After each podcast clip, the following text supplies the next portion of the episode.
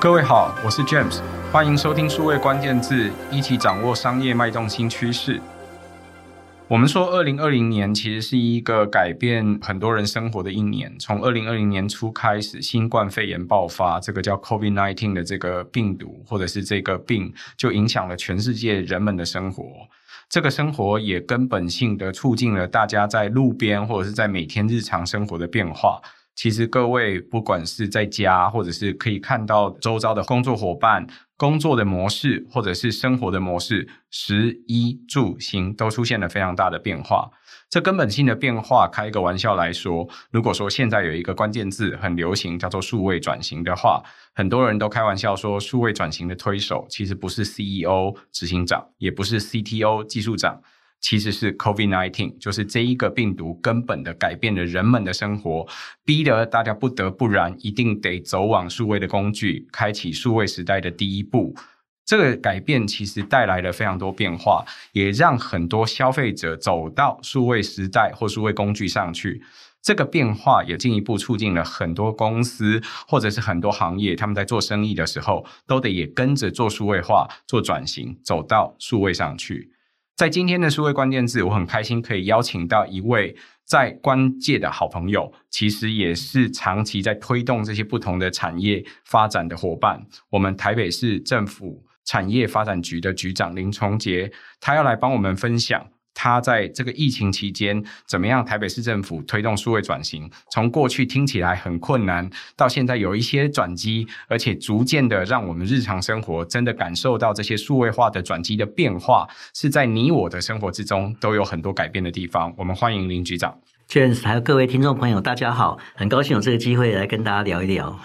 林局长，我刚刚提到说，COVID-19 真的是改变我们所有人的人生。其实不是只改变了说，哦，我们每年的年度计划要做些什么。它其实改变了我们日常生活食衣住行每个面向，而且它不是改变我们工作而已，它也改变了我们的家庭、我们的沟通，很多过程其实都改变了。我想。家庭包含了，譬如说每天要张罗什么吃啊、喝的，柴米油盐酱醋茶，或者是每天的消费生活，呃，用品所需，甚至医疗资源等等，其实都需要很多数位工具的资源。它也真正改变了我们的很多呃商家做生意的方法。可不可以帮我们提提当初台北市政府或者是您开始上任之后，是什么契机决定开始做这个现在叫数位转型？我想过去有很多不一样的名词哦，解释在那个时代可能还没有。数位转型这个名词，协助大家在推动用这些数位工具，或者是选定了哪些产业，怎么开始的？是，呃，我应该这样讲哦，我们推这个数位转型，应该上任没多久，我们就开始在思考这个问题。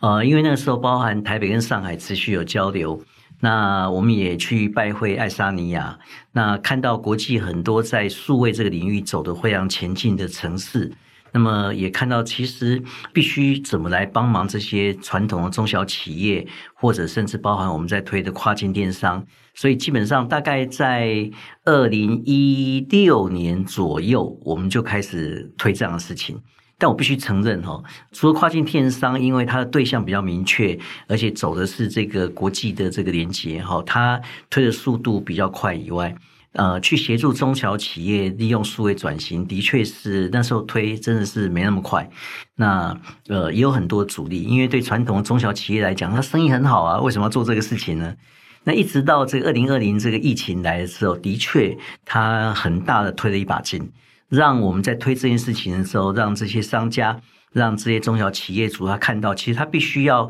选择走向这条路。那利用这些数位工具，尤其是当大家不能再走出家门、不能走出办公室的时候，数位的应用变成是一个很关键。所以，让我们有这个机会在呃二零二零开始做更大的这个 push。那当然，在那个时代，我们同时也有去研究，几乎是在同一个时间点哦。二零二零其实包含韩国、包含大陆、包含这个新加坡、包含上海，也提出了城市的这个数位转型的政策。所以显然这件事情并不是一个单一一个城市、单一一个地区的思考，而是全球普遍在面对疫情都看到了它对于整个生活的改变。那么对于商业模式也有很大的挑战，所以必须如何来面对？我觉得这是一个普遍性的思考。所以相较于我们在刚开始推，在二零二零之后，其实我们就陆续启动更广泛的。呃全面性的一个协助，尤其是包含第一个是中小企业哈，怎么去应用数位的工具，然后去拓展它的这个商业贸易，然后再来是帮一般的商圈。这些店家如何协助他们做数位转型？再来是市场摊商，好，那这是最困难的哈，因为那个日常生活上，它其实这个接触是更少。好，那等于是全面性的去帮忙做这些事情哦。那这个是也因为疫情，让我们在推这个事情的时候速度快了一点。那他们也感受到做这个事情显然是已经有一些需要了，所以大概面向上。大概从对象上来讲，是大概是这样的一个状态。刚刚局长提到了，其实有几个关键字。事实上，我想很多数位关键字的朋友可能还不见得熟悉，因为数位时代虽然有接触，但是不一定都在这些地方随时在分享这些相关的资讯。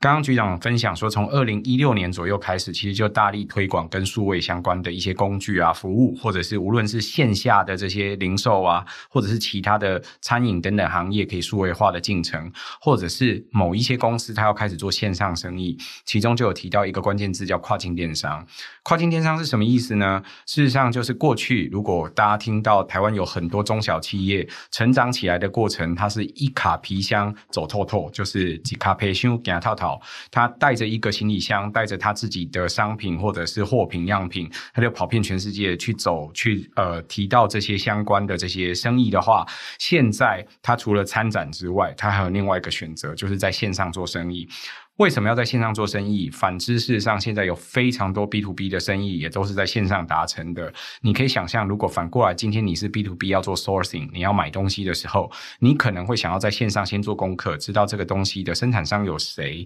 大概都是批量是多少，设计有哪些，价格怎么算，会想要这些资讯。我想，所有的人，全世界的人找资讯都不意外。更多的朋友，我都想提醒大家哦，如果你碰到现在刚出社会的这些呃青少年朋友们。他们出生的时候，Google 这种搜寻引擎已经是必备的发明，所以我想这是全世界人类的行为的 shift，是一个 paradigm shift，是一个转变，这是一个很大的转变。那你想，buyer 都会这样转变呢？我们怎么可能不到线上去？所以跨境电商应运而生。他做的有可能是 B to B 的生意，也有可能是做 B to C 的生意。有些公司会选择，我想要做某一个市场，去做某一个 B to C 的品牌。我过去不敢，或者是没有机会，因为我没有直接可以面对通路，直接面对消费者，得到消费者数据的机会。现在有了，你可以上架到各国最流行的那些电商平台上去做 B to C 直接的生意，而且现在也有一些相关的服务，譬如说 Fulfillment Service 可以协助你物流做得很好，甚至退货也做得很。好，达成了很多管理相关的目标，所以这过去不可能，现在可能的事情是，其实很多台湾的中小企业，他们在先进推广他自己在做生意的时候，除了去参展，或者是去做其他相关的生意，它一个全新的生意的模式，这叫跨境电商。这块领域因为比较多公司都在做 B to B，所以比较少我们在这个呃数位关键字的节目上分享，但是这是一个很重要的关键字，而且也正在成长中。其实各位学的各种 SEO 啊、行销的工具啊、上架该做的事情啊，每一件事情，其实在这个跨境电商也都要做。这也是一个很缺乏人才，而且正在蓬勃发展的地方。所以听众们也可以注意这个关键字去参考。产发局在这部分其实也投入了很多努力去做了很多事。局长刚刚说的另外一件事情，其实跟我们更相关哦。是讲到商圈，讲到摊商，是。其实这个两个都是产发局下面辖管的单位，可是这个其实跟我们日常生活真正相关。是，如果各位跟我一样，就是喜欢，就是用你的生活真正去体验现在全台湾数位化的程度。我常常会开玩笑说，做数位时代其中一个我自己真心身体力行每天都在做的，就是我故意把皮包里面的现金拿掉，我只剩下卡，只剩下手机，看看我走去哪些地方可以买到什么样的东西，可以做什么样的消费，会碰到什么样的困难，他跟我有现金会碰到什么样的困难？那刚刚这个局长在讲说，在疫情底下，那个现金不能用，现金会被人当成是不是一种传播病毒的工具？所以会尽量推广零接触支付，甚至有时候会有这个隔离。所以虽然我们说现在已经要解隔离了，可是让大家的距离变远了，那你得做这个零接触的这些消费。所以我们事实上，大家在日常走在路边或者是在线上的时候，现在都可以感受到台北有各个不一样的商圈各自会推一些不一样的活动啊，或者是相关的 campaign，所以可以看到不同的嘉年华啊，才知道说，哎，原来这个时间是什么花啊，或者是什么果啊的这个季节，所以我们应该要来消费这相关的东西。你也看到现在其实跑到很多市场去，市场的这个装潢啦，或者是布置也都变好看了。但有另外一个更重要的是，那个沟通很美好。那个沟通美好是很多摊商会主动跟你换 line。或甚至他们会自己有这个 对这个官方账号，然后你线下可以透过这些不同的零接触的数位支付工具，或者是直接在线上先跟他点东西，是然后等一下再去拿。那这个可能都跟过去的购物体验不一样，但是我都开个玩笑，这很像复制我们原来在线下会做的那些消费行为，嗯、只是让他到线上去更方便了，而且可以 asynchronize 不同时间点一起做好它。我想问问，如果就呃，这个局长的经验里面，在过去您在经营这个商圈的过程当中，又协助这个商圈凝聚他们商圈的这个文化的向心力，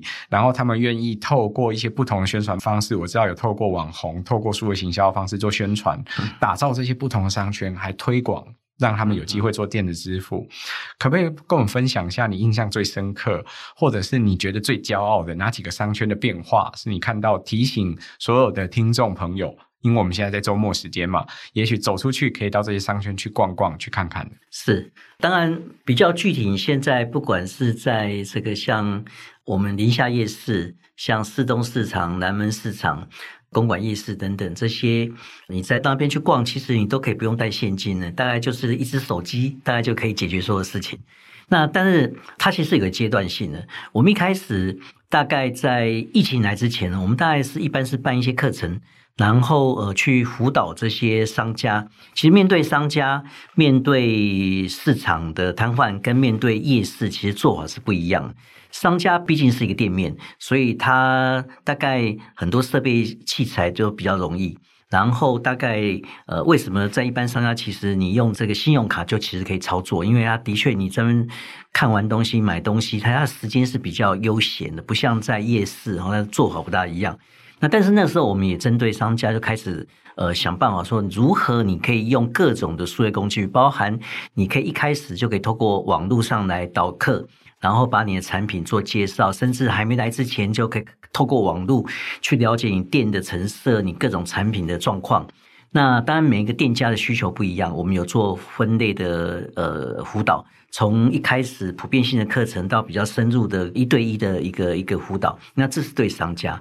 然后。对这个夜市，对这个摊贩来讲的话，他其实整天在那边炒东西，他实在很难再跟你这边刷信用卡，这是比较不切实际的。所以他基本上会用 QR code，就是你可以手机扫一下，快速就可以运作。好，那那当然，疫情来了之后，产生一个更大的问题是，呃，尤其在二零二零的那一年，如果大家还记得的话，那时候几乎我们是。市场夜市都关起来的，你是不能去的，所以你只能透过网络来订货。哦，所以他需要去想办法把他的东西透过网络去让大家知道。那这其实是要套崭新的技术，跟过去他所学的、他所习惯的完全不一样。所以我们必须辅导他，然后跟着开始有外送。所以我们其实也在协助他整合这些。当然，这过程中必须跟外送业者。把他的有一些手续费把它降低，它的各种上架会把它降低，然后让它可以做合作。那渐渐也就回不去了哈。那呃，你不要小看这些外送带来的影响。呃，我们到现在为止，像南门市场、四东市场，还有很多市场，其实你都还是可以用外送，你可以不用去逛市场，呃，用手机看了你要什么，然后点了，然后就帮你送过去了。那么我记得在疫情的时候，我曾经去这些市场去跟他们聊天嘛。我不要讲这种大的市场，像那种中型的市场哦，那个光卖菜的哈，他一个月光卖菜用外送就可以送到三十万，这很难想象啊，很惊人，对，很惊人。而且那个市场不是我们讲这知名的市场，就一般中型的、中小型的市场。所以呃，透过外送，当然随着这个整个疫情比较慢慢，大家可以戴口罩就上街可以进去。那外送的部分，它的确的使用率有稍微降低，可是还是有。那这时候更多的是我们如何尽量不要用现金来交易，我们是用无现金交易。好，那再来就是用数位的各种方式来让大家接触到你的这个产品哦，所以呃，在这样过程中，其实帮助过非常多的店家，比如说呃，像商圈店家或像宁夏夜市，比如说像李长博，他就重新做个包装，然后你也可以在网络上就可以直接订购，那也可以用外送的哦。那像这种夜市小吃都可以这样做。那你去像公馆夜市，每一家小吃店都有 QR code 可以去扫，你就可以直接来付款。那当然，当这样做之后，产生另外问题是，你会看到一个摊位里面上面有接口，有这个什么支付宝，有什么这个 Apple Pay，有这个 Line Pay 各种。那所以又市面上又产生另一种新的这个的系统，就把大家整合在一起，变成整合的。那么，呃，这也在推，我们也在协助他，看能不能整合在一起。你进去之后，单一入口之后，你不管你习惯用什么，那时候是后端的事情。那这个都是随着。不同的时间点，你可以看到，在这个呃数位的应用，不断的在做一些小调整。哦，所以疫情这两年多来，应该可以算三年了哈。它的确是呃，让我们对数位应用越来越宽广，那使用方式也越多元，那也因应这使用方式，也不断在做一些小调整。我觉得这是一个蛮有意思的一件事情呢。其实这很不容易哦，在疫情底下，其实整个调整跟相关的变化，呃，影响非常大。呃，我想刚刚局长其实分享了好几个不一样的这个场域，讲到公馆夜市，也讲到宁夏夜市，这个都是可以提供给大家参考的地方。局长刚刚讲到说，事实上，如果它是一个商圈有店面的，跟没有店面的，可能就有这个呃实体营业上的这个流程的差别。其实我听这个不同的行业在做这个餐饮啊，或者是相关的这个行销科技的业者都会跟我讲，如果仔细分析下来，他们的业态可能都有二三十种，对，不，不一样，完全不一样，非常多。对我，我都想请大家随时都可以思考一下。大家想一下，在日本，如果你有去过那些拉面店，你知道很多拉面店都有拉面店的点餐机，那是一种消费模式。你要先在点餐机上面点好整个餐点，付完钱得到了这个每一个餐点的票。找好一个位置去坐下之后，把票拿给店员，那店员才帮你出这些相关的餐。他没有结账的流程，店员不用管。他也不用管点餐的流程，店员不用管，嗯、所以这两件事情他是用点餐机这个项目来解决的。可是各位也可以去想一下，去吃到饱的店面，那它的结账方法肯定就不一样；去章鱼烧的店面结账方法就不一样。事实上，你整理一下，你就会发现，你所习惯喜欢的那些在路边吃臭豆腐啊，吃点这个什么咸酥鸡啊，吃点卤味啊，咸水鸡啊，或者是你跑到一个餐厅里面去吃夜市牛排，嗯、我想这个过程其实整体来。来说，它的结账经营模式都不一样。我们可以很自在的 fit in，是因为我们已经社会化了。嗯、可是事实上，这些数位工具要怎么样去 fit in 回我们所习惯的那些消费行为，是需要些时间。还有，我刚刚听到另外一个最有趣的，叫做“先求有，再求好”，而且市场从推力变成拉力，意思是指说，哎、欸。那个因为 COVID-19 的关系，突然一夜之间，很多市场或者是夜市都做不成生意。我这边有个打个岔哦，有一个很有趣的事情。我们本来是在办课程哦，我们是求爷爷告奶奶哦，去商圈说，哎，你们要不要来上课？我们教你这个东西。那个一个商圈来个一家两家都了不起了。我们在二零二零那一年哦，一推出来，刚好疫情之后，我们推出这个活动。那个像宁夏、像晴光，还有永康街。那个整个商圈是理事长带着会员整组哈，三四十个以上的这个商家一起来集体报名，哦，那就他们觉得，诶，这件事情对他们应该是有帮助，而且他们也看到疫情让生意不来的，那没有往来的，他很希望说有一些新的可能性，所以呃，我刚才讲说，疫情的确是一个很大的推力。那从这个光上课这件事情就可以非常清楚，我们在这之前真的办课程呢。呃，会有很多人想来听，但那听的人都不是那些店老板，都是可能是年轻人呐、啊，或者其他他本身不是开店的哦。那可是当我们疫情一来之后，他们真的看到，诶，他其实有这个需要的，所以他们就看到政府有这样的计划，他们就。集体来参加，那也还好，要有先有准备啊。如果没有先准备练过兵，怎么会知道说在真的需要的时候可以转型过去？嗯、所以我刚刚说推力跟拉力的不一样。过去我要用推的，就是我要很努力的去请他们来上课，看看有没有机会可以推展这些工具，在不同的地方帮他们可以应用去转型。结果等到疫情来了，他们现有的生意，我觉得局长刚刚有一句话讲得很有趣哦，讲到说他原来生意就做得好好的，他没事转型干嘛？对，其实对于很多公司来说，转型都是一。一样的事情。如果创新或转型不能带来新的生意，或者是不能救我现有都拿不到的生意的时候，我为什么要转型？所以这个转型的过程变成疫情来了之后，市场开不下去，摊商开不下去的时候，他刚好赶快来上课，趁这个时间赶快来报名，团报都可以。所以这就变拉力，他一个拉力拉回来，变成数位转型的一个动机。那他转型之后，先求有再求好。所以刚刚局长会讲，我都开个玩笑，很多人问我。哎，现在那个为什么那么多配配配？整个呃，营整个店面里面全部都摆各种不同的 QR code，对然后这么多配配配，我还是会扫错，扫错要哪一个啊？然后你不要叫我扫这个啦，很麻烦。然后有时候开那个 APP，有时候更新会失败。嗯哼，很好，这其实是先求有再求好的过程。你会发现流程做得好的服务，最后就有机会存留下来。还有这种东西一定是整合的过程。譬如说，原来大家知道吗？信用卡其实也是不一样的系统。系统，所以要好几台卡机，到现在一台卡机可以解决这么多事情。其实那个也是台湾的厂商创新的结果，把这些东西都整合在一起，方便当然是一个诱因，但是一定要先有人用，它才会推的成功。那我想刚刚局长也跟我们分享他的秘诀哈，公馆夜市跟宁夏商圈是一定要去的。除此之外，我一定还要追问局长，还有没有哪几个私房景点鼓励大家去了？我刚刚有提到像四东啊，还有那个南门市场都很有趣哦。我记得南门市场的那个会长哦，有一次他就拿一大叠那个电子支付的这个券给我们看，他说：“你看，我现在哦，光这个线上支付就就这么多了哦，厚厚一大叠。”他意思是在讲一件事说。呃，除了实体的生意以外，更多人已经开始用线上的交易。哦，那你过去可能不会觉得市场怎么会有这件事情？不是都是大家去逛市场然后买菜吗？那你看，呃，连这种最大的传统市场都已经开始非常多人是线上的这种交易行为。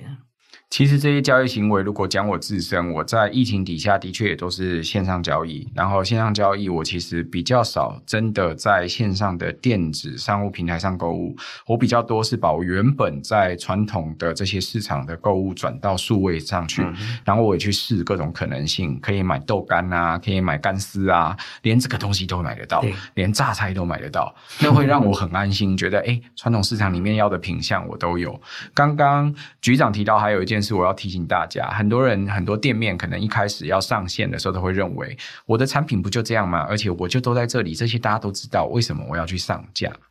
我想很多传统的饮食习惯或者是习俗的保留，其实是需要一个文化传承跟记忆的过程。如果没有数位化，提醒大家什么时间？现在如果立冬，现在冬至，现在应该吃汤圆，现在应该吃粽子，现在应该呃要补身体等等的不一样的事情，大家其实会忘掉。时节过到已经有点忘记的状态。那这个状态随着在网络上告诉你说，其实这个时间古老的人会想要吃什么东西，这个时间可能叫做台语叫做丢。就是这个时间是对的时间，很适合的季节，你应该要吃这个相关的食物。这个也许就是一个很棒的方法。这些东西如果到数位上去，可以在网络上直接都记得的时候。我想很多人都是靠网络的提醒，哎，今天什么时节，所以我们应该要吃什么，这就会变成一个日常生活的事。所以我想在网络上可以搜寻到这些相关的资讯，有这些相关的数位化的内容，其实是很重要的一步。大家忽略了这件事情，需要靠线上也同时来帮助记忆。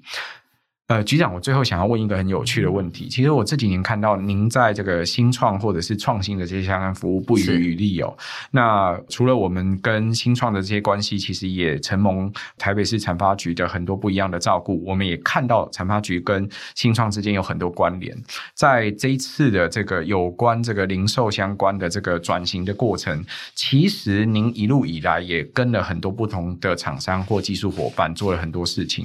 呃，过去几年你们其其实都有遴选一些呃新兴技术厂商，呃，期待他们可以透过他们的服务或者是变化，协助不一样的摊商做数位转型。那今年在最近也刚好选出了十五家不同的技术厂商，希望可以透过他们有行销啊、支付或者是体验等等不同的这些技术，可以协助厂商做他们的数位转型。想问问您，如何看待这些现有的这些，包含您刚提到的市场里面的摊商，或者是商圈，他们要去怎么对接这些新兴技术，或你对这些新兴技术的业者，或者是接下来的数位转型的发展，您有什么期待？呃，应该这样讲，现在很多新的技术不断出来，好像 NFT 啦、元宇宙啦，各种的这些概念跟呃技术的运用。那么，对于传统这些企业，或者是刚刚进入这个行业的这些年轻人，其实他其实真的不是很娴熟。所以，呃，我们需要有一些这个专业辅导，甚至连说他在网络上他的产品，我们都要协助他重新拍片，他必须有一种新的表现方式。呃，因为看实体跟你透过网络看那个产品，其实两件事情，你必须有专业的拍摄方式、专业的角度跟他的模拟的方式。那我们现在也正在做一件事情，应该在十一月到十二月会正式的呃 opening，就是我们的数位台北馆。那这也是因为过去两年我们在做这个线上交易，那么发觉说，那我干脆要不要做一个？既然已经这已经成为一种常态了，我干脆要不要成立一个馆？它就是一个数位的馆。那台北的厂商就在那边，你可以来申请设置。好，那呃，你就直接线上，你就可以进去，一样进去好像就是一个展馆，有个大厅，然后你会有分绿色科技，会有分 ICT 的，会有分这个呃智慧汽车的。那你进去之后，又可以找到呃你想要店家，然后店家之后你还可以进去，还可以跟他对话。哦，店家会介绍他的产品，然后。你想跟他说特别定制，我可不可以这个某件产品要做一些小小更改？我可以对话。所以，呃，我们目前大概已经募集到四五十家的这个企业上线了。那现在还在做最后的这个 modify。那呃，应该在这个月底或到下个月初，我们正式对外宣布。那这也是因应说整个。数位的这个生意买卖已经成为一种很，已经变成是一个很实际的状况了。那如何帮助更多的这些有些中小企业，让他们娴熟，让他们了解，让他们能很容易的利用这样的工具？那这个变成是我们呃会有很多方式来做的。好，那当然最简单的是提供各种的套装的软体。那这其实是已经算最根本的。我们更多是在帮忙他。你的生意，因为每一种样态不一样，你到底需要是哪一种的这个数位的技术？你需要是哪一种？你是 B to B 的，你是 B to C 的，你跟你的客户之间，你用什么方式去做呈现？那我们去安排。那我们从去年四十家，今年选一千家，呃，都是在针对不同的这个商业形态，然后帮助他，你用什么方式去做处理？好，那这个。呃，其实没有说一定的方式啊。那因为真的每一个每一种不同行业，那他所用的这个需要工具、需要呈现的方式都不一样。那我们需要从广泛的、普遍的课程，到一对一的对话，到更深入的专业的辅导。好，那会有分好几个阶段去做处理。林局长，我每次跟他聊天的时候，都可以学到很多新的东西。他其实刚刚在讲的这些过程，其实很多时候我都开一个玩笑说，数位转型其实它会改变我们的街边风景。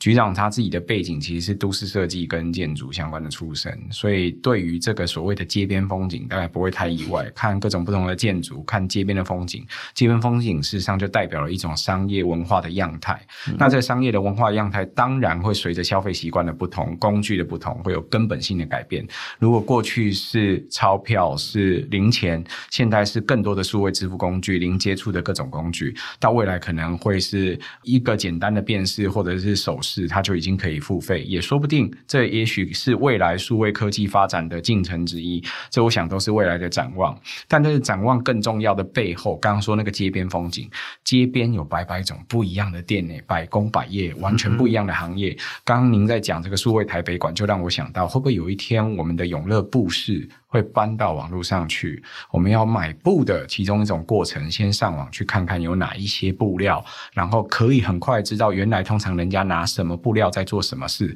而且那个事情，比如说哦，我要拿来做窗帘，跟我要拿来做椅垫，它可能是不一样的东西。嗯嗯嗯。那但是知道说哦，这个布料比较适合做窗帘，那个布料比较适合做椅垫，所以你去跟现场跟这个呃店家沟通的时候就不一样了。你已经知道一些知识常识，这其实是教育市场的一部分。所以我想，数位转型它其实不是根本的直接改变商家做生意的方法，也是反之推过来是教育消费市场的一部分，这是相互推动的结果，是一个往复的过程。所以刚刚局长其实有一个很大的 commitment 哈。提到这很多不同的新兴技术的厂商，也都期待他们可以 enable 不一样的这些百工百业。那随着这些不同的百工百业，每一个要把自己的商业模式移到线上跟线下，我们在开玩笑说叫做 OMO online mix offline 的这个过程里面，线上线下都得做生意的过程里面，可以让大家更 smoothly 的经过，其实是一个 consulting service，是一个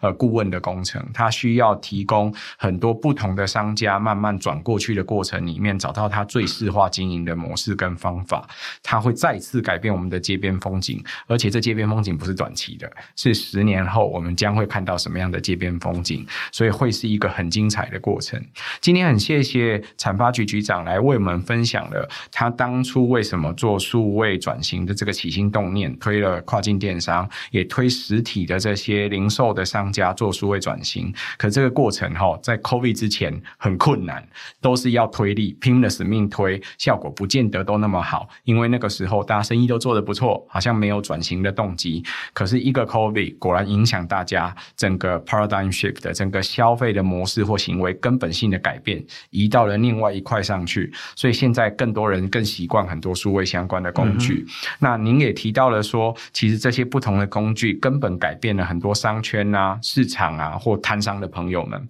那这些商圈市场，其实刚刚。局长分享了好几个不同的商圈市场，可以回过头去听，去观察这些商圈市场有哪些变化，是你我已经根本性的在这些路边的这些街边风景已经有根本性的改变，让你的消费场景有了巨幅的改变。最后，他也提到了，事实上每一年台北市会选出一些技术的厂商，协助他们去推动这些不同的百工百业们在接下来数位转型的过程，可能有什么不同的技术或者是不同的可能性。同时，也提供给不同的公司，想要把你的商业转型到网络上去的时候，你可以有什么商业的手段或方法，提供很多不同的顾问服务。最后，他希望接下来会有揭露一个数位台北馆，把很多百工百业的一些示范数位的这些产品展览的过程放在网络上，可以给大家直接接触、去参考、去翻，甚至去互动。我想，这都是从现在再走到未来的数位时代的下一步很重要的尝试跟可能性，台北市又开始做推力了，又开始准备把大家推往到未来。所以今天很谢谢局长跟我们的分享，谢谢 James，谢谢各位听众朋友，也谢谢各位在线上的收听。如果可能，请多帮我们转发宣传或点赞。我们下周再会，拜拜，拜拜。